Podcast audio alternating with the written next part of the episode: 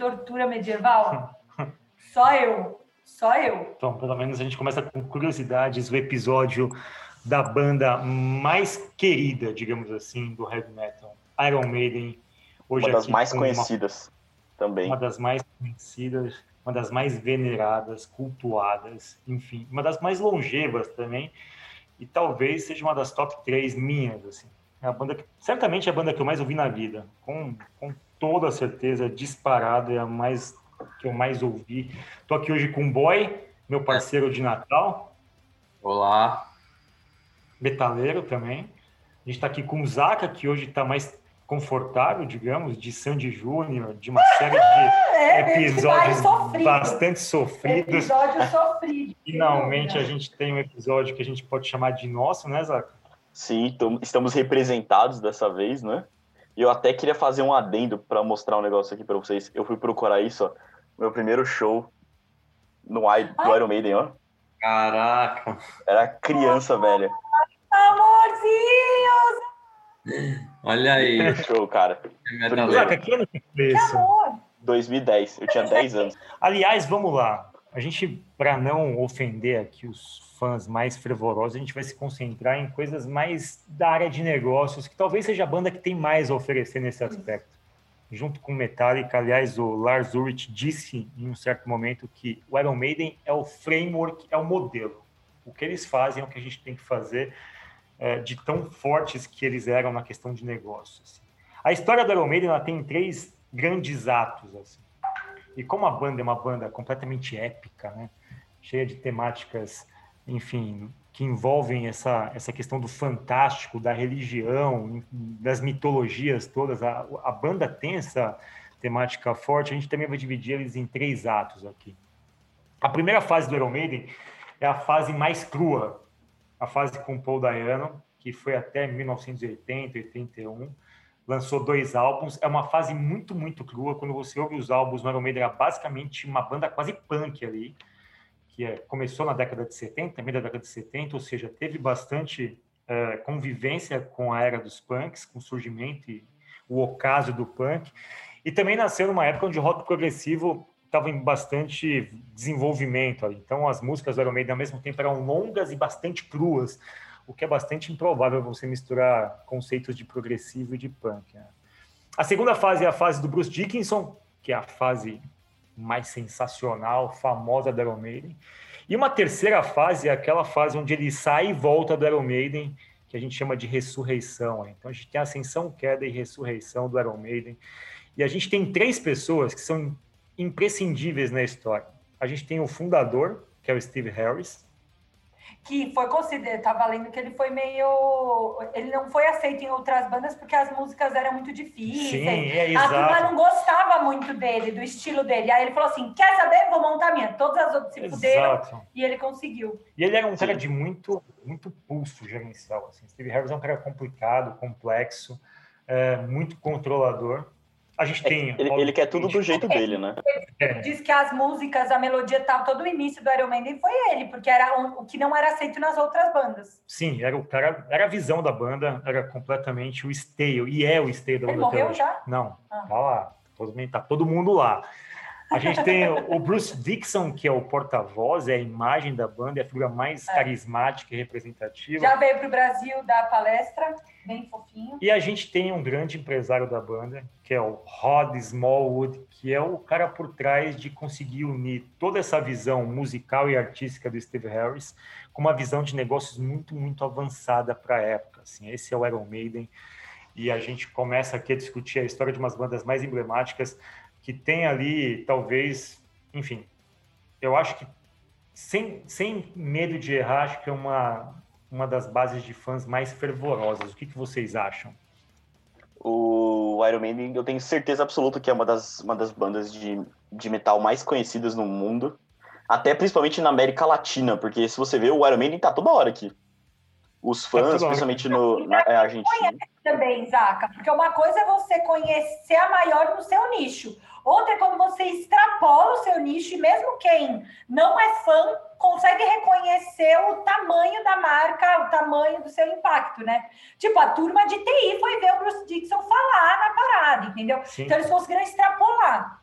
O Bruce o Dixon, metal. a gente vai chegar lá, Sim. tem alguns negócios, assim, tem, ele tem uma empresa de treinamento de pilotos, de manutenção de aviões. muito bom.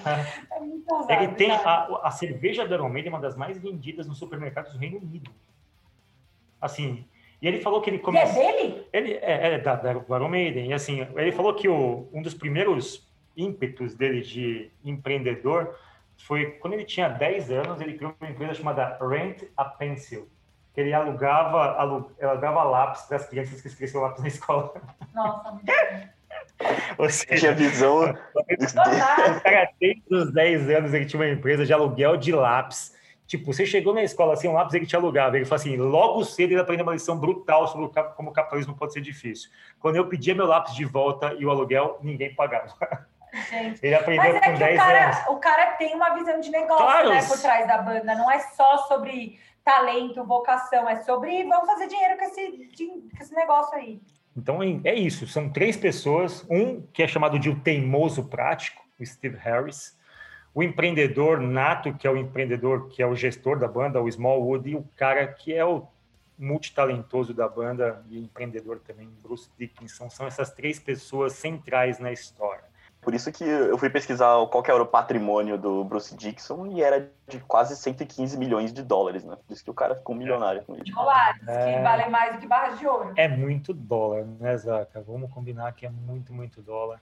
É muito e é uma dólar. coisa que a- o Iron Maiden ele criou um conceito de essa, essa parte de usar os fãs como base que Metallica fez com muita competência depois nasceu com o Iron Maiden, nasceu com o Kiss, eles estão ali convivendo na mesma dinâmica, na mesma época, essa parte de licenciamento de produtos. E o Iron Maiden tem um membro que é basicamente um Louro José, né? Vou até agora todos os fãs vão me massacrar, mas o Ed do Iron Maiden, cara, é uma personalidade. Assim, se você vai no show e não tem o mascote da banda, não é a mesma coisa. Ele é uma E eles personalidade. fizeram uns gigantescos, né? Eles Sim. têm uns negócios loucos. É, é uma, é uma criação do, do Derek Riggs, que era o ilustrador da banda, ele criou a figura do Ed, depois o Ed ganhou forma, ele virou um boneco que ele É, vai nos é. shows todos, e ele é uma figura quase como se fosse um membro permanente informal da banda. Assim, mantido todas as Sim. proporções, José mesmo, Louro José, Ana Maria Não fez Ana Maria isso. Ana Maria Braga conseguiu convencer a gente durante duas décadas que aquele papagaio é uma pessoa. É, é brilhante o que ela fez, do ponto de vista de Sim. empreendedorismo e de criação de uma persona animada que entrou para o imaginário coletivo. E cria mais um- seja- uma forma de produto também, né? É De divulgação certo. da marca. Muito, muito forte, inclusive. E, aliás, comparar Louro José com o Ed é uma das coisas, uma das coisas mais esquisitas que eu já fiz na minha vida. Vocês concordam ou não? É, você comprar o. Eu não sei, eu tenho dificuldade de dizer exatamente o que, que ele, o Ed é. Ele parece um zumbi e ele vira várias coisas, já virou. Mas em termos de Mas é personagem. uma marca, é. E você consegue criar produto em cima disso. Louro José, eu tava lendo a Ana Maria, eles estão meio em pânico, porque o boneco do Louro José trazia renda para mais você. Oh. Pô, era uma grana, ia tudo debaixo desse. Tem a revistinha de receita, os bonecos, papapá. Era licenciado aquela parada. Então, eu acho que, obviamente, que não é. Não dá para comparar magnitudes, né? Porque o Ed é inter- international, ganha em Aham. dólar. Mas a, a ide- o ideal é o mesmo. Sim. E aqui diz, né, a, imagem do... Quando surgiu no primeiro álbum da Iron Maiden, a imagem do Ed, ela já nasceu forte, assim, né? E quando o Ed nasceu, ele era só um crânio, né? Só tinha um crânio que o Iron Maiden colocava no palco, não tinha um corpo, não tinha nada disso. Mas isso se tornou, basicamente, eles falam, a banda não tinha um Mick Jagger, não tinha uma pessoa carismática. Então, para eles, o carisma veio do Ed. É impressionante isso. É como se fosse, de fato, um símbolo muito Que é o forte. lance da Ana Maria com o Louro José. Exato. E, de novo, né, o poder de marketing disso é absurdo. E quem gostou disso na época foi o Kiss. Né, porque o Kiss usava também uma imagem teatral tal. E, pô, enquanto é só um, pô, não tem uma cena tão forte. quando tem um segundo que faz a mesma coisa, e o Iron Maiden e o Kiss fizeram uma turnê na década de 80, ali nos anos 80 e tal, e o, e o baixista, o Gene Simons, disse que ele amava o Ed e falou, cara, o Iron Maiden vai substituir o Kiss como a maior banda de merchandising da América. Assim. O Kiss já era a banda mais proeminente naquela época. E eles disseram que com, com o Ed a coisa tornaria a banda um potencial, ou seja, não é só música, né? Não é só música e a criação de símbolos é uma coisa muito poderosa, assim. É, Que doido. e o, e o empresário falava, cara, a gente sempre teve um bom merchandising, desde o começo. E esse merchandising, no final das contas, era o que financiava a banda no começo. A banda encontrou meios de subsidiar, e aí tem uma questão bem importante que eu queria abrir para vocês, que é uma perspectiva de negócios. É, logo no começo, é, o Steve Harris era muito controlador, assim. E qual era o lance do Iron Maiden? O Iron Maiden chegou no Number of the Beast a ser número um da parada da Billboard. E os caras, para comemorar, foram no bar e eles não tinham dinheiro para pagar a cerveja deles. Eles tinham que pedir dinheiro para o empresário. E qual era a expectativa da banda no começo, nos primeiros três álbuns, assim? Falou, cara, ninguém vai tirar nada. A gente vai tirar o que a gente precisa para viver e nada mais. Os caras, quando gravaram Number of the Beast, eles ganhavam 60 libras por semana. Isso é nada para uma banda de rock já no seu terceiro Mas já álbum. tá, e já tava pica. Sim, já era famosa, a banda já era famosa na chamada New Wave of the British Heavy Metal, e os caras ganhavam 60 libras por semana, porque a concepção da banda é a gente não vai tirar grana da banda enquanto a banda não estiver sustentável, que é uma perspectiva muito de Steve Harris e Bruce Dixon, ou seja, não vamos fazer loucuras no começo. Primeiro estabiliza, depois a gente tira. Então eles subsidiavam tudo. E qual que é o lance? O Steve Harris fala, cara, eu escrevia todas as músicas e não tirei um centavo disso. O Rod, que é o empresário, não pegava comissão no começo. Ou seja, olha que loucura isso como perspectiva de negócio. Os caras estavam por amor mesmo à, à banda, à música, né? Da banda não tirava grana daquilo. O empresário não pegava comissão. E os caras, meu, tipo, todo o dinheiro que a gente tem aqui vai ficar na banda para subsidiar a banda. Ou seja, não era só dinheiro de curto prazo, eles pensavam em ser uma grande banda no longo prazo. E eu acho isso admirável no, no Iron Maiden, eu acho uma das coisas mais, mais impressionantes, assim. E, e dá um e é o oposto das startups, porque Sim, as startups são tudo maluca para fazer festinha. E, de certa forma, o que a gente faz na Mastertech, né? A gente cria o nosso conteúdo, a gente dá a nossa aula, a gente, não, a gente, não, a gente nunca pagou um real de comissão na Mastertech. O que é muito improvável num negócio que basicamente é de vendas corporativas, a gente nunca pagou um real de comissão. É muito louco isso, né? Então, no final das contas, essa é uma perspectiva do, Maiden, você. é uma perspectiva do início da banda. Queria que vocês falassem visões de vocês sobre essa, essa esse lado do Iron Maiden, se vocês conheciam isso, desse pequena, dessa pequena introdução de como a banda se construiu, não na parte musical. Na parte musical, fase do Paul Dayano, uma fase mais crua punk, depois que o Paul Dayano, que era um cara completamente polêmico, que não segurava a onda, ele não aguentou o peso do sucesso, não queria ficar em tour, não era tão obstinado, pediu para sair, rasgou um bilhete de loteria e a banda encontrou no Bruce Dixon o elo que faltava ali. Essa é a primeira cinco, seis anos da banda, bem resumidamente. Teve um evento muito louco, aliás, antes de vocês falarem, foi o seguinte: Paul Dayano foi preso num show. Imagina você pedir para sair o negócio bombar. Pois é. Uma- Paul Dayano foi preso num show. Tava lá portando uma faca, foi preso. O Iron Maiden estava tocando num público, num bar chamado The Swan, para 50 pessoas. Olha isso. Tá. Nesse dia, o Paul Dayano foi preso e o cara falou pro Steve Harris, cara, vai ter que tocar. Vai ter que tocar. Aí perguntaram pro Steve, o Steve falou, mas cara, o vocalista foi preso, como é que a gente vai continuar? Cara, se vira. Aí o empresário, o cara que estava segurando ali o show na noite, perguntou, já aconteceu isso com você já, boy? De vocalista não aparecer, vocês terem que tocar o show? Alguém deve cantar. Nunca aconteceu isso, não. Eu acho que talvez uma vez na vida. Mas olha que louco. Isso aconteceu e foi emblemático para a banda. A banda tocou como um power trio naquele dia. O Steve Harris perguntaram para ele: você consegue cantar as músicas? Ele falou: cara, eu escrevi as músicas. As músicas são minhas. É óbvio que eu consigo cantá-las, só que eu não sou cantor. Tipo, é igual eu na aula. Tipo, eu posso dar aula? Posso, mas eu não, eu não sou professor. É, professor. E aí, naquele dia, o Steve Harris sacou o seguinte, cara, eu fiz o show, eu cantei, toquei, só que para mim foi a confirmação, tipo, eu não consigo tocar e cantar ao mesmo tempo. Não dá. Ou eu faço uma coisa, ou eu faço outra. O que eu acho que numa banda é muito representativo de como funcionam os squads. Eu até posso fazer as duas funções. Mas, Mas, é é um- tempo pontual, é uma urgência, não pode ser. e não vai ser produtivo e isso não vai ter qualidade. Então, façam aí comentários dessa primeira fase. Eu acho essa história bem legal da Iron Maiden. Queria saber se vocês entendiam, compreendiam. Comentem aí. E eu não tinha visto nos meus estudos é, de metal. eu acho que essa percepção de que uma pessoa tem um autoconhecimento suficiente para reconhecer que ele não ia acompanhar o ritmo é importante, Fá. Porra, Se a gente para para pensar que é, é uma via de, né, quando você está na construção de um projeto, é uma via de duas mãos, né? Você reconhecer se você é aquilo que você, que é o que a empresa precisa e vice-versa. Na minha leitura, o cara teve muito, muita coragem, Fá. Muita coragem de falar assim, cara, eu não nasci para isso, não é isso que eu quero da minha vida. Então, eu, eu acho que é uma visão de negócio. Ele, ele sempre teve essa perspectiva. Eu admiro muito quem consiga, é, no meio de tudo isso, separar o que, clareza, que é a né? paixão pela música do que, que é um negócio. Eu acho muito bonito isso. Embora eu também acho super raro alguém fazer isso com essa consciência toda. Mas fato é, o Iron Maiden fez logo no começo e isso determinou todo, todas as decisões da banda eram muito pragmáticas nesse sentido, de manter a coesão e de manter essa unidade, de privilegiar uma criação de longo prazo, de não pegar grana de forma desnecessária e de investir na banda. Investir na banda, essa era a questão toda do Iron Maiden. Tem até uma história de é, que quando o Paul Dayano, Paul Da- Dayano, eu, sempre, tenho dificuldade de falar o nome dele, Paul Paul Dayano. Dayano, falou que um dos guitarristas não estava tocando muito bem, e aí eles estavam procurando outras pessoas, e aí o Paul Dayano virou e falou que ele só ficaria na banda se tirassem todas as outras pessoas.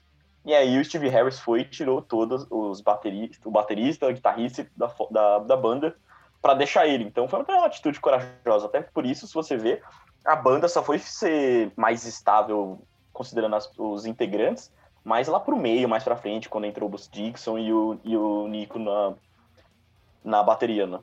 Antes era, tipo, mudava todo ano, praticamente. Você sabia que o Paul Dayano, ele morou em São Paulo, né? ele morou no Copan. Mentira. É, ele Sério? morou no Copan. Mas ele fala português, então, fala, morou no Brasil. fala português. Ele morou no Copan coisa de 10 anos atrás, assim, até 10 anos Mentira. atrás. E ele, ele ia em jogo do Corinthians, no Pacaembu. Muito louco isso. né? Caraca, não mas ele viajava São Paulo? Não, ele veio morar em São Paulo. Ah, depois que ele vazou. Sim, depois que ele, assim, já, o Dayano sempre foi, assim, ele é muito, ele é muito respeitado por uns fãs chiitas do Iron Maiden, porque há quem goste mais do Iron Maiden na fase do Paul Dayano, que fala, Iron Maiden foi o Paul Dayano, porque se você ouve a banda, era outra banda.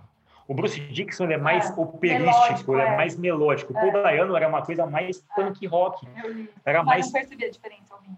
era mais punk rock. Então, não sei se você já ouviu. Você ouviu, Zaca, já o Iron Maiden com o Paul Dayano? Eu, particularmente, fui ouvir hoje para revisitar a banda e gostei muito. Eu gostei muito, Ouvi, assim, eu conheço, é. obviamente, eu, eu não tinha, eu comecei a ouvir com outros olhos, com outros olhos, não, com outros ouvidos. Ouvi. E pra mim, pô, sensacional, assim, sensacional. É outra banda. Se você ouvir como a banda do Bruce Dixon, não vai, não vai ser a mesma coisa. Se você destaque e fala, deixa eu ouvir isso aqui como outra coisa, é uma puta banda, cara.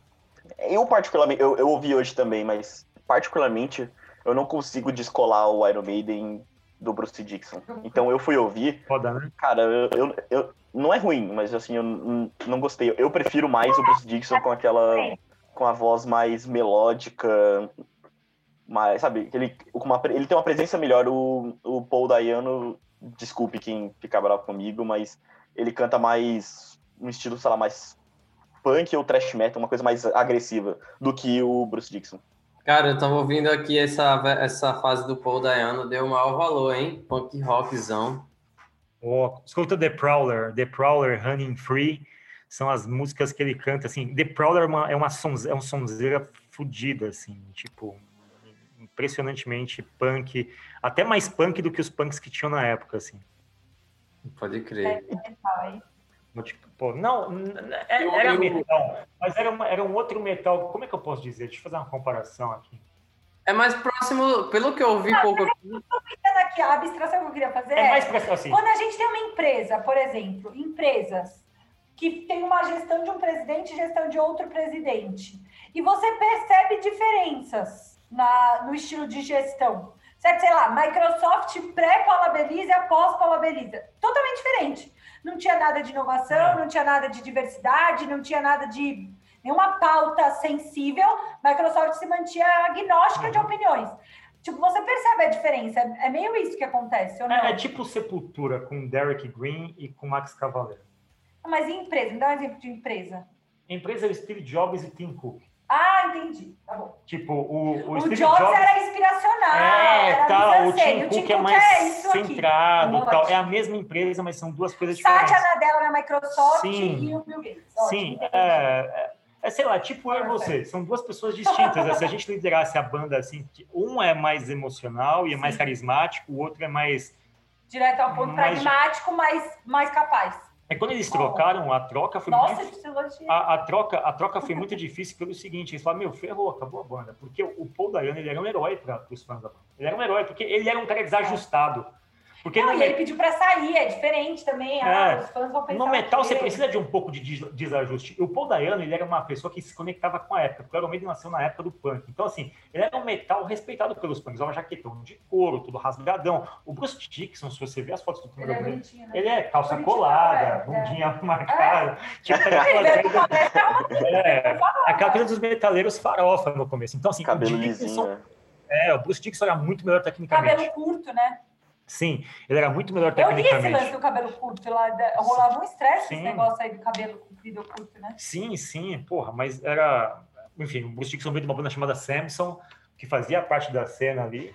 E ele não foi uma aposta do tipo, ah, esse cara vai dar certo no começo. Foi uma dúvida fundida, ninguém sabia. Só que o Bruce Dixon chegou o seguinte, cara. É, Steve Jobs Feelings, teve que voltar. Não, ele chegou o seguinte, olha, é, eu sei que a banda é do Steve Harris, mas, cara, não ligo pra isso, eu tenho minhas próprias ideias, vamos ficar baixando coisa que esse cara fala. Ele já chegou meio confrontivo na banda, sabe? E aí teve uma situação que eles não se dão bem harmoniosamente até hoje. Eles têm lá, eles se respeitam, eles têm, obviamente, um coleguismo, mas eles são personalidades muito opostas. E tem uma, um exemplo de, uma, de um show né, do Iron Maiden, logo no começo, tem aquelas coisas de banda, o boy sabe bem disso, né? O Steve Harris chegou para fazer um solo na frente do palco e ficou na frente do microfone, assim. O Bruce Dickinson falou, cara, Meu cu. tipo, Sai quando daí. tiver a parte instrumental, beleza, mas começou a cantar, vem com essa porra de bafo pra cima de mim, porque eu sou, eu sou o cantor, quem tem que ficar na frente cantando sou eu, eu que fico no meio. Ele falou assim, quando eu não tô cantando, você faz sua graça aí. Mas quando eu estiver cantando, esse espaço é meu. Olha, quando ele já chega na banda com essa petulância, e aí, no final das contas, o Steve Harris ficou meio puto, mas ele falou, cara, eu fiquei puto sim, mas eu admiti. Isso é bom. Isso é a atitude que eu quero de um frontman. É alguém desafiador, assim. O Bruce Dixon, quem vê o show dele, sabe E, que ele... mas e o Steve Harris? Como é que ele mediou isso? Não, ele ficou puto na hora, mas ele falou, cara, por um outro lado é bom É ter isso. alguém para dividir a bronca no palco. Eu preciso de um frontman desafiador. Preciso de alguém que vá no palco na frente e assuma a bucha, porque não é fácil você dominar 100 Ah, mil pessoas. E o Bruce Dixon, para quem já viu o show da Iron Maiden, ele canta de um jeito muito intimidador, assim, apontando pro público e tal. Sim, ele corre pra todo lado, aponta o microfone e, e parece que ele Sai tá te encarando mesmo, tal. né? Faz, sai pulando e tal. Só que os caras brigavam muito no começo, né? Brigavam muito, brigavam muito pra cacete. E o Steve Harris não queria que o Bruce Dixon ficasse na banda no começo. Ele reconheceu depois que era importante aquela atitude, mas no começo ele falou, cara, Vaza. Não quero esse cara, vaza daqui. O empresário falou: Meu, seguinte, ele Vai não vai ficar. vazar. Você que se acostuma. Olha que loucura, três pessoas, né? O cara que é o dono da banda, puto, devia estar puto o Steve É. Harris. O cara, tá, o cara que é o dono da banca, o vocalista, que é o frontman, talentoso, o engenheiro fala: Meu, ele não vai sair, você vai ter que se acostumar com ele. Então, vira." mas foi- isso foi quando ele voltou ou foi antes dele não, embora foi logo, no, foi logo no começo da banda. Porque eu acho que tem também essa, esse retro. Não é esse retrocesso, mas esse nirvana do, do Steve Harris que eu tava lendo, que é pedir pro Bruce Dixon voltar. Porque é meio, que foi o movimento da Apple com o Steve Jobs, Fá. Sim, Vaza, você é doidaço, vaza, tchau. mas o assim, Vem de volta porque a gente tá, vai morrer. a gente vai não chegar. foi bem no é. caso do Iron Maiden, mas Não, não foi. Mas assim, a saída do Bruce Dixon não foi tão simples quanto. Pelo seguinte, quando ele entrou na banda, ele falou, cara, eu tenho as minhas próprias ideias e eu, eu vou, colocar, vou querer colocar aqui. E falar isso pro Steve Harris seria tipo, hum, cara, esse cara vai mexer com merda, sabe? E, e aí, de, de fato, o Steve Harris achava o Bruce Dixon um pé no saco. Pra mim, esse cara é um pé no saco. Só que quando saiu o primeiro álbum com o Bruce Dixon, os caras falaram, meu, é isso que a gente quer. The Number of the Beast. Porra, quando você vê o álbum, você fala, meu, ele é um pé no saco, mas ele trouxe isso pra gente. É, eu li uma história boa. É, diz que É, eles, aquela- no, no lançamento desse álbum, eles foram fazer, bateram num carro de um fã, e aí o orçamento veio 666. Aí eles ficaram meio encanados, que era verdade. E aí eles pediram para pagar a conta 668, para não precisar, não, não dar pauta para demônio. É, não, é muito louco isso. E, e a banda foi. Sabe que a banda nasceu no dia 25 de dezembro de 1975. Então, Iron Maiden vai fazer no Natal desse ano 45 anos. E os caras estão super bem, por incrível que pareça. Porra, Vai ver uma banda de 45 anos hoje. Os caras não estão nem em pé direito. Cara, o, Bru- o Brooks Dixon é impressionante. Não, ele tem um físico fodido. Ele teve. É, pô, e ele é até, até bonito. Ele teve né? câncer há pouco É. tempo também. Ele ficou, eles pararam. Motorista, cantor, empresário, empreendedor. O cara é tudo que pode ser, cara. Sim. Pô, o cara tem cerveja, controla uma empresa de aviões, o cara tem professor de história, luta esgrima, Ele canta. dirige, né? Dirige a porra Cara, do é. Faz demais. né? Você não, pode, você não pode chegar com nada perto dele que ele vai aprender a fazer aquilo. Não, cara, e pra mim é a banda, assim, é a banda, assim, é a banda mais querida pra mim, mas é a banda mais empresa que tem. O Marcos, meu marido, ele usa uma expressão que é professor de Deus. Gente que sabe muita coisa, ele vira professor de Deus. É tipo o Brooks Dixon. E, ó- Tipo, amigo, você é professor de Deus. Não tem uma coisa que você não sabe fazer. e, e olha o lance de antagonismo. Quando o Iron Maiden chegou no topo da parada, o Bruce Dickinson falou, cara, eu tava deprimido. Tipo, pra mim é, tipo, eu queria estar numa grande banda, queria ter um álbum número um, fiz uma turnê mundial, mas o que, que eu faço da minha vida agora? Tipo, da onde vai isso aqui? Já o Steve Harris era o seguinte, cara, se a gente tá no topo, a gente vai ficar aqui que eu quero mais. Então, era uma visão, tipo, de um artista perturbado com sucesso, Bruce Dickinson, incansável ali, meio que é, não conseguia parar quieto, e o outro fala, meu, era isso que eu quero e vamos seguir. E também Então- o, o, o Bruce Dixon ele não tinha muito espaço para poder, como você falou, para dar as ideias dele, as letras que ele fazia. Ele não tinha, era, bem, era tudo super controlado pelo Steve Harris, então tudo saía do jeito que ele queria, a música, a produção da música ia ser do jeito que ele queria. Então isso também Sim. é esse, essa op- opressão criativa, não sei se posso dizer assim, É. também faz, fez com que ele quisesse sa- sair lá em, nos anos 90. Deu, ó, deu super certo, Zaca, assim, deu super certo. Number of the Beast, Peace of Mind, Power Slave. Em 86, eles lançaram um álbum chamado Somewhere in Time, que é o que tem o Wasted Years, que é uma das músicas que eu mais gosto. É, nesse álbum, o Bruce Dixon não conseguiu emplacar nenhuma música. Ele falou, cara, vai se fuder. Só você quer fazer letra pra essa merda? Tipo, eu também sei, eu também tenho ideias. Ali a banda deu uma primeira estremecida. Olha que o, o Bruce Dixon entrou em 80, 81, 86, seis anos. Os caras estavam naquela rinha, porque o cara falou, meu, eu tenho minhas ideias, mas só o Steve Harris quer escrever. Uhum. Não entrou nenhuma música dele no álbum. No seguinte álbum, que é o Seventh Son of a Seventh Son, que é um álbum primoroso, o Bruce Dixon conseguiu colocar quatro músicas. Legal. Aí Ganhou a confiança de Steve Harris. Não, colocou meio que na É. força ali. Aí teve o No Prayer for the Dying, que é um álbum tido como um dos mais fracos do Iron Maiden, cujo maior sucesso é Bring Your Daughter to the Slaughter, que é o sucesso que é escrito pelo Bruce Dickinson. E ali ele conseguiu botar uma música, mas o cara falou, já tava meio desanimado, ele falou, cara, não dá pra, tipo... é, eu tô me sentindo um, um empregado do time. Tipo, então beleza, vou pegar meu salário aqui do Iron Maiden e vou continuar só cantando. Só que ele não queria fazer isso, ele queria criar. O lance do Bruce Dixon é o seguinte: ele saiu da banda quando ele percebeu que ele não tinha espaço para criar. Ele falou: Meu, para mim é muito pouco eu me limitar a ganhar um salário ser um vocalista da maior banda de heavy metal dos anos 80. Eu também quero poder criar. Por isso, é, tão logo saiu ali o Fear of the Dark, que foi um álbum polêmico, porque assim, é um álbum muito Tinha popular. música do Bruce Dixon? Tinha algumas, era um álbum muito popular, só que ele saiu na época que o grunge dominava a cena musical. Hum. Então era a época do Nirvana e do Pearl Jam. O álbum meio que saiu, não fez o sucesso que podia ter feito, embora tenha feito muito sucesso. O Metallica estava lançando o Black Album, que estava no ápice do sucesso é. do Metallica. Então o Iron Maiden começou a meio que para baixo. A fase do Iron Maiden começou a decair. Surgiu Nirvana e Pearl Jam, que eram os queridinhos da MTV, e o Metallica aparecia como uma opção mais plausível para os metaleiros ali. Então naquela época o Dickinson falou, cara, para mim deu. É, Tá aqui eu não posso criar, tipo, o mercado quer essa coisa que é um pouco mais cosmetizada, ou como metálico, ou que é uma coisa mais alternativa, que é o grunge. Não tem espaço para o metal que eu acho que tinha antes. Quero fazer minhas coisas sozinho. Ele foi lançar seus discos solos e saiu da banda. Ele lançou disco solo? Lançou alguns discos solos. E é bem alternativa as músicas dele, né? Oi? Sim. Elas são alternativas. Mais alternativa. É, elas são, assim, na verdade, eu acho. Mas é tipo uma carreira solo, assim. É, ele eu acho- chegou a ser uma banda. Eu acho. Eu acho Foi uma carreira solo. Foi uma carreira solo. Ele ele mesmo. foi uma carreira solo. Aliás, uma das músicas mais legais dele, Tears of the Dragons, é dessa época, aí, né, que é uma do solo. E o, o Bruce Dickinson falou, meu, no contexto, a gente tem 10, 15 anos de banda, a gente surfou uma onda, o mercado mudou, tem ali o grunge, tem o Metallica se reinventando. Pô, ou a gente toma alguns riscos, ou a gente vai morrer caricato aqui, tipo, se afogando na nossa. Inovação, a gente vai Isso. ficar dando tiro no próprio pé e passando. E ele falou, cara, a banda não tava afim de se desafiar, eu sou um empreendedor que sai fora. E o que levou o Bruce Dixon a sair fora, eu falei, eu não posso criar aqui, a banda não se quer se reinventar, então tô cagando pra vocês, indo embora. Parece grandes corporações vendem inovação com medo de errar. Foi embora. Hum. E foi isso, cara. Eles ficaram, foram embora e o Bruce Dixon falou: Meu, foda-se, tô indo. Então, só que aí o pessoal da banda se sentiu traído e falou: Cara, o cara, tipo, cria uma Ah, imagem na banda que é totalmente calcada na figura dele e depois ele vai embora. A banda ficou puta com ele, né? E aí trouxeram um cara, Blaze Bailey. Aliás, meu primeiro show do Iron Maiden foi com Blaze Bailey. Imagina, eu passo minha infância inteira ouvindo Iron Maiden, sonho em ver o Iron Maiden. O primeiro show que eu vi do Iron Maiden não era o Bruce Dixon, era o Blaze Bailey. Que foi, um, foi meio que uma, uma, um concurso, né? Tipo, eles Ah, o cara- uma seletiva. O cara era um, um, um assim, era de fato um funcionário mesmo.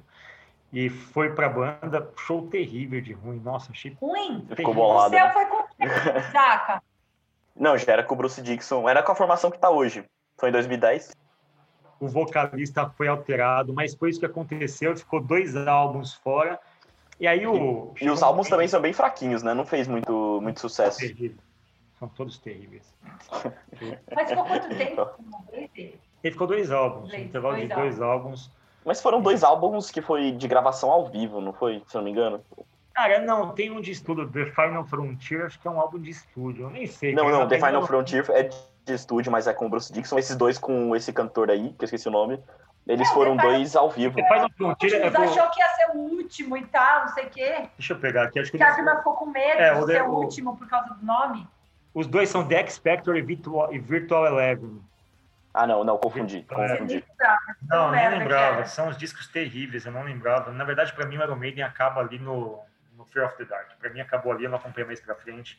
Nada que o Iron Maiden fez pra frente me interessava mais. Pra mim, a fase principal é Number of the Beast, Peace of Mind, Power Slave, é, Somewhere in Time, Seven Son of a Seven Son. Pra mim, esse é o braço forte. O resto, pra Ah, mim, mas o Final Frontier me- é bom. É bem bom, Não, mas cara. Das merdas, não. Eu sou mais da época que, enfim, depois eu mudei de gostos, também fui mais pro, pro lado alternativo, eu perdi contexto. Mas, enfim, em algum momento o empresário falou: Meu, a gente precisa trazer o cara de volta. Né? E aí chamaram a banda toda, o Harris, o, enfim, Murray, o Janik Jazz, Nico McBrain, o Bruce Dixon, uma reunião. O Steve Harris falou: Meu, não quero que esse cara volte. Tipo, ele já foi embora, já tá fora, então, tipo, por que, que a gente pode. Que a, gente, a gente não precisa mais dele, entendeu? Só que ao mesmo tempo ele falou: Meu, eu não gosto do cara, do que ele fez, como ele saiu, mas ao mesmo tempo foi com ele que a gente teve a época mais lucrativa da empresa. Então, tipo, Não vou fazer uma escolha pelo, é, o cara é pelo insubstituível. cérebro e não pelo coração. E ele sabe, tipo, olha, talvez a gente não tenha os estilos mais compatíveis, mas a empresa na fase mais áurea e mais produtiva dela contava com esse setup, vamos voltar. E voltou. Essa é uma história da segunda parte do Iron Maiden ali, da ascensão e da E é queda muito e da ressurreição. Apple, Fá. É Exato. muito similar com a história da Apple. Tipo, cara, a gente não pode se dar o luxo de quebrar uma empresa desse valor, a gente está decaindo, a gente precisa passar a mão na nossa, Exato. na nossa consciência, aceitar, baixar a cabeça e aceitar. Não, são várias lições aqui do Iron Maiden, né, cara? Tem, tem várias mensagens sobre como uma empresa funciona, sobre como essa gestão de egos é importante, a importância de você ter figuras que se equilibram ali, um Uhum. empresário muito mão firme, uma visão artística também muito pragmática e um cara que é o talento, que é a flutuação ali, o cara que dá o carisma, que dá o tempero, que aglutina os fãs, enfim, e que dá o poder para a coisa deslanchar. Assim. O Steve Harris é o dono, mas sem o Bruce Dixon a banda não seria a mesma coisa. né? O que que, que Sim, eu realmente não sei, mas o que, que aconteceu com a Apple? Por que, que a Apple começou a decair? O que, que eles fizeram de errado? Eu também não. Quando você lê a biografia, hoje grande parte das biografias são escritas pelo, do ponto de vista do Steve Jobs, né, Isaac? Então a gente não tem todos os componentes da análise. Mas o que começou a rolar foi que tinha muito. é, o Steve Jobs começou a ficar meio doidão e pautar ideias e temos que criar não sei o que, não sei o que, não sei o que. O conselho começou a se incomodar um pouco com aquela pauta de sempre ter que é, seguir as ideias do Steve Jobs e ele pediu demissão, começou a bater de frente com o conselho. Pediu demissão, meio foi saído, sabe? Aquele que não dá para explicar direito. É, eu não lembro quem entrou no lugar dele. Foi muito parecido mesmo, foi o cara da, foi o cara da IBM, não foi? Eu não lembro, mas foi um cara que, tipo, não tinha nada, era zero carismático, Ah. não sabia guiar o time. Não, tipo, a, a Apple perdeu o brilho, assim, não conseguiu lançar nada, começou a decair em vendas, tipo, piorou muito o serviço porque tentaram baratear a parada. E aí, tipo, o conselho teve que colocar o rabinho entre as pernas e falar: Ô Steve Jobs, volta aí, vai, ajuda nós. E aí ele voltou é, e fez da Apple o que fez, faleceu depois, morreu no cargo, assim, e até hoje é uma lenda. Nessa época ele tem criado a Pixar, né? A Pixar e até também, tipo, criou uma fábrica de hardware, eu acho, de computadores. E sim, a, a É. Next, né? e Alguma coisa assim. Acho que é a Next, se não me engano. Chama Next, empresa Não, o fez cara era brilhante, mas eu, eu fico imaginando que é muito parecido com a história do Bruce Dixon. Tipo, o cara ele era muito criativo, mas era difícil contornar, né? Enfim, não sei. Não É, sei. E eu acho que em algum momento eu acho que ele começou a achar que ele era maior que a marca É, também. é, sabe? O Steve Jobs tá. falou: Meu, eu sou o Steve Jobs, então eu tudo que eu faço e coisa. tal. é. E, e a, e a demissão dele da, da empresa não foi de todo errado, não. Não, assim. não. No caso dele, ele foi demitido, foi saído da empresa. O Bruce Dixon, no caso, saiu, mas acho que os Não, mas paralelos acho são que foi parecidos. meio. mas Ele foi saído, mas também não É. facilitou, sabe? Até hoje essa É. história é meio E os complexa. paralelos são bastante pertinentes, porque a empresa percebeu que sem ele não era a mesma coisa. Quando ele voltou, a empresa atingiu a fase mais produtiva e mais áurea. Assim. Então, E só é, um, um parênteses, Fábio. É, foi nesse período também que o Dio entrou no Iron Maiden e começou a tocar com não, o Dio não entrou no Iron Maiden, não, cara. O Dio Dio não- não. O Jill foi no Não, Black Sabbath. Black Sabbath, é verdade, mal. Aliás, o que une o Black Sabbath ao Iron Maiden é o Martin Birch, que é o. E aí é um, é um bom paralelo, é um erro que a gente pode consertar aqui. O, o Martin Birch, que é um dos, assim, é o, como se disse, o produtor da banda, ele foi o responsável pela fase mais áurea da banda, sabe? Essa fase da década de 80, do The Number of the Beast até, enfim, até ali o Fear, o Fear of the Dark. O Martin Birch, que é o, morreu semana retrasada, eu acho, se não me engano é o produtor mais emblemático da banda e ele produzia também o Black Sabbath. Então tem, tem esse paralelo. E aliás, os- as duas bandas, bandas inglesas, Black, Sabbath, precursor do heavy metal, 70, 71, o Iron Maiden surge em 75. O Iron Maiden tá ali na, na meiuca, sabe? Tá entre o Black Sabbath e o Queen, sabe? E, é- e é- e acho que é um paralelo muito parecido, sabe? Porque o Iron Maiden é um pouco de Black Sabbath, um pouco de Queen, com perdão de ter ofendido três bandas simultaneamente agora. E todos os fãs de banda gigantesca. Mas é um Cara, pouco os, caras- os fãs do Iron Maiden vão ficar putaços com isso, cara. Mas eu acho que eles já desistiram no Louro José, o, o Zaca. Eu acho que agora É, quem falando- ficou é porque tá Quem querendo. estudar negócio? É, quem ficou agora já não tem interesse na banda, tipo. O, o estilo do Iron Maiden no heavy metal é bem específico também, né? O estilo, de, o som deles. E eu fui pesquisar porque eu escuto muito é, power metal, né? Porque pra quem não conhece, eu não sei uma definição exata de power metal, mas o power metal ele, ele envolve também questões mais músicas mais históricas, é uma parte coisa mais medieval, assim, vamos dizer uma, coisa mais nerd entre aspas. aham. E, o- e eu vi que esse estilo de música, o Power Metal, foi muito influenciado pelo Iron Maiden, pelos estilos. Se você, se você vê as letras das músicas, principalmente, por exemplo, The Trooper, eles falam muito sobre as guerras, sobre muitos eventos históricos, e que influenciou bastante a, a criação desse novo gênero, esse, esse subgênero do, do metal. O Zac tem um lance legal do Iron Maiden que, assim, é, pelas letras de músicas dele, você estuda eventos da Segunda Guerra É, Mundial, da Era Medieval. sabia? Eu nunca tinha parado para pensar. É. Rafa. Todas as letras, as letras do Sim. Iron Maiden, elas são muito Tem significado. históricos, Ah. assim. Então, se você lê as letras e você, de alguma forma, é desafiado até a incorporar outros, outras pesquisas históricas. Aí tem muito da Segunda Guerra. Aces Haig, por exemplo, começa com o discurso do Winston, do, do Winston Churchill, é, muito famosa antes da música começar.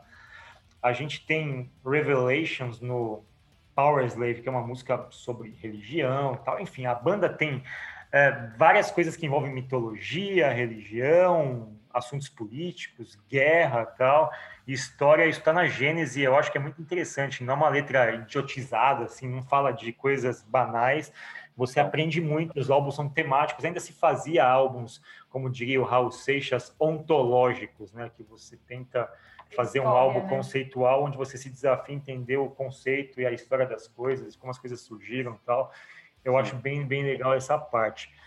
Eu vou deixar uma dica de, de banda que chama, é uma banda chamada Sabaton, Eles fazem uma música, uma música parecida com a do Iron Maiden, eles falam muito sobre eventos históricos. Então, cada álbum deles tem uma temática de algum período da história da humanidade.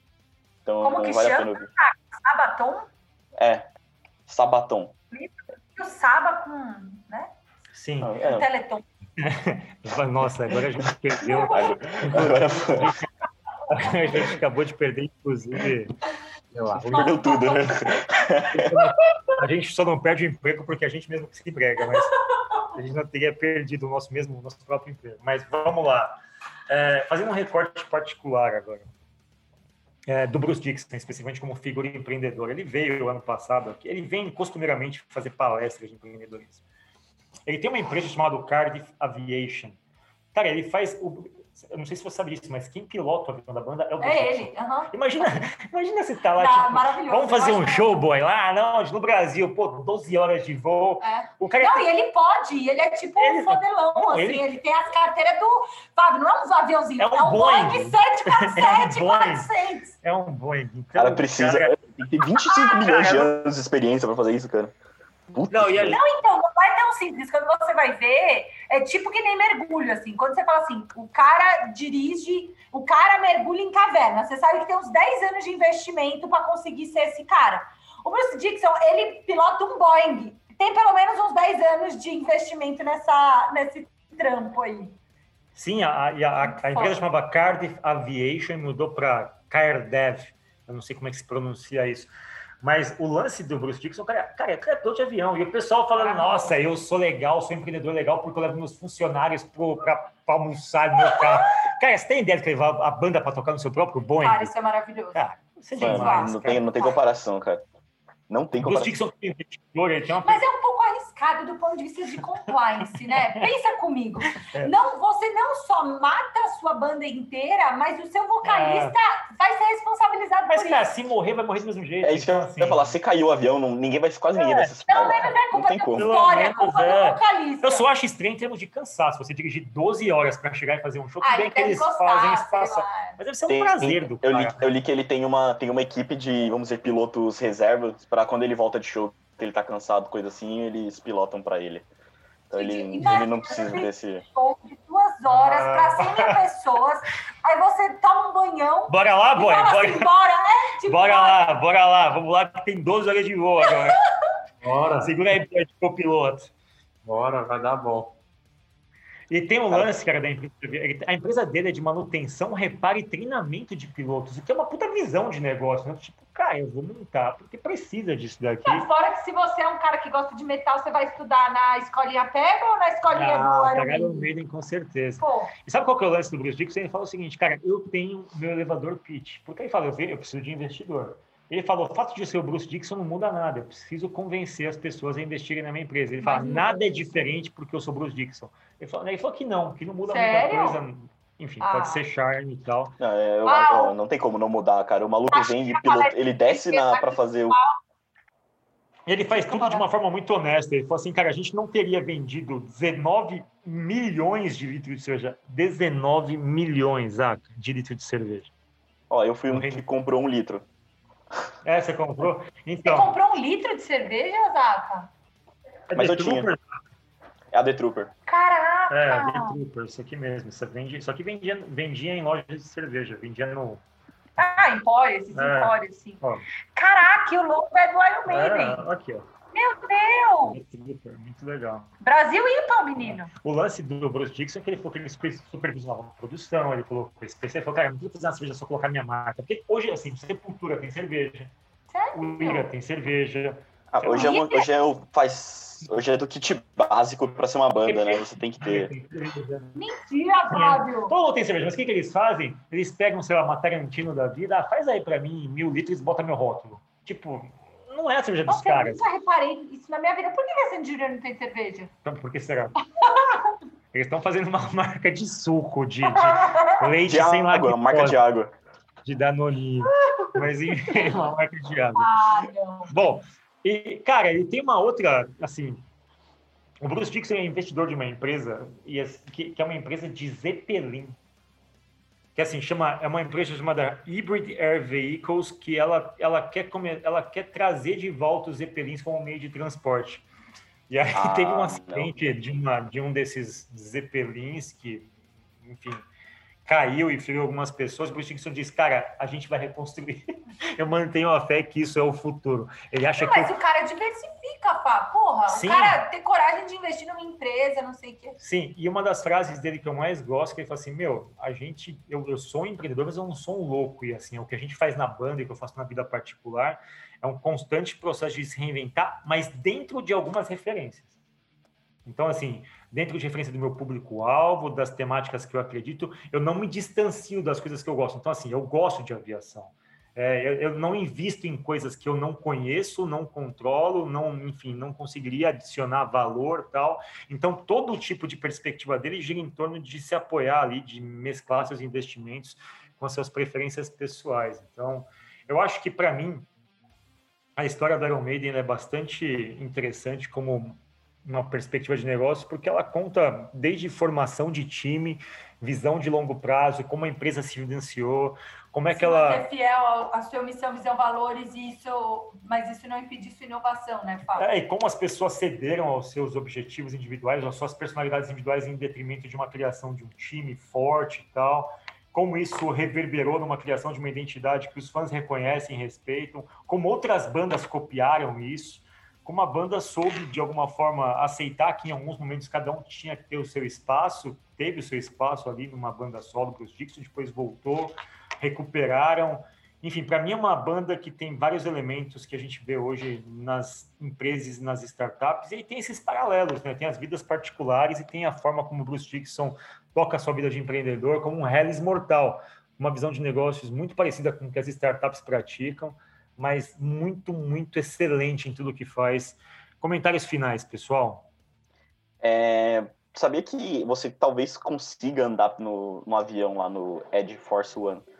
Porque ele tá alugado para a companhia aérea da, da Arábia Saudita. Então, se você tiver a sorte de ir para a Arábia Saudita e pegar um Boeing 747, existe a grande possi- possibilidade de você estar no avião. Tá, cara, mas assim, eu, cara, eu vi uma. Tem um documentário deles que é no Chile, que ele chega pilotando um avião. Os fãs chilenos, a gente não são loucos, mas é um Boeing, cara, é um Boeing enorme. No Iron Maiden. É, é gigante. É Depois, de 37 essa É aquele que tem dois andares. É, Não é é. fácil pilotar um Então, bagulho cara, daquele. Exatamente, Zaco. O cara tem que ser fodão, não é qualquer um que pilota essa parada. E aí Cara. eu, te- eu pergunto, em que momento que ele parou pra ficar ganhar todos esse tempo de voo? Porque, tipo, né, o cara tava cantando em todos os voos desde o começo, quando ele começou a pilotar, ele saía pilotando pra, com a banda, num teco-teco, sabe, coisa assim? Eu fico imaginando você que é da banda, falou, pessoal, meu primeiro voo hoje. Nossa. Exato. Vai lá, acabou, entra aí, tipo, pô, vai lá pro fundinho lá, que é meu primeiro voo, meu primeiro voo de Boeing. Nem a pau ia perder essa turnê todinha. Você ia, boy? Nem a pau ia dizer, galera, essa tour aí, boy. Ô, Pessoal, imagina eu chegando no escritório, ó, tirei minha carteira aqui para dirigir nosso Boeing, vamos lá? Um pouquinho de carro. Tudo bem que o risco né, é um Faz pouco um menor, mas. Seja, seja, seja eu por um dia. Cara, mas é a banda que eu mais respeito, assim, a banda que eu mais respeito. Disparado, Iron Maiden, pra mim. Não só pra mim, acho que é a banda que tem mais, se não me engano, de, junto com os Ramones, eu acho. Tem mais fãs no Brasil. Acho que o Iron Maiden é a banda que tem mais fãs aqui, acho. Se eu não me engano, é. Talvez a mais Iron- que metade. Você sabia que o, o André Matos fez audiência pra tocar?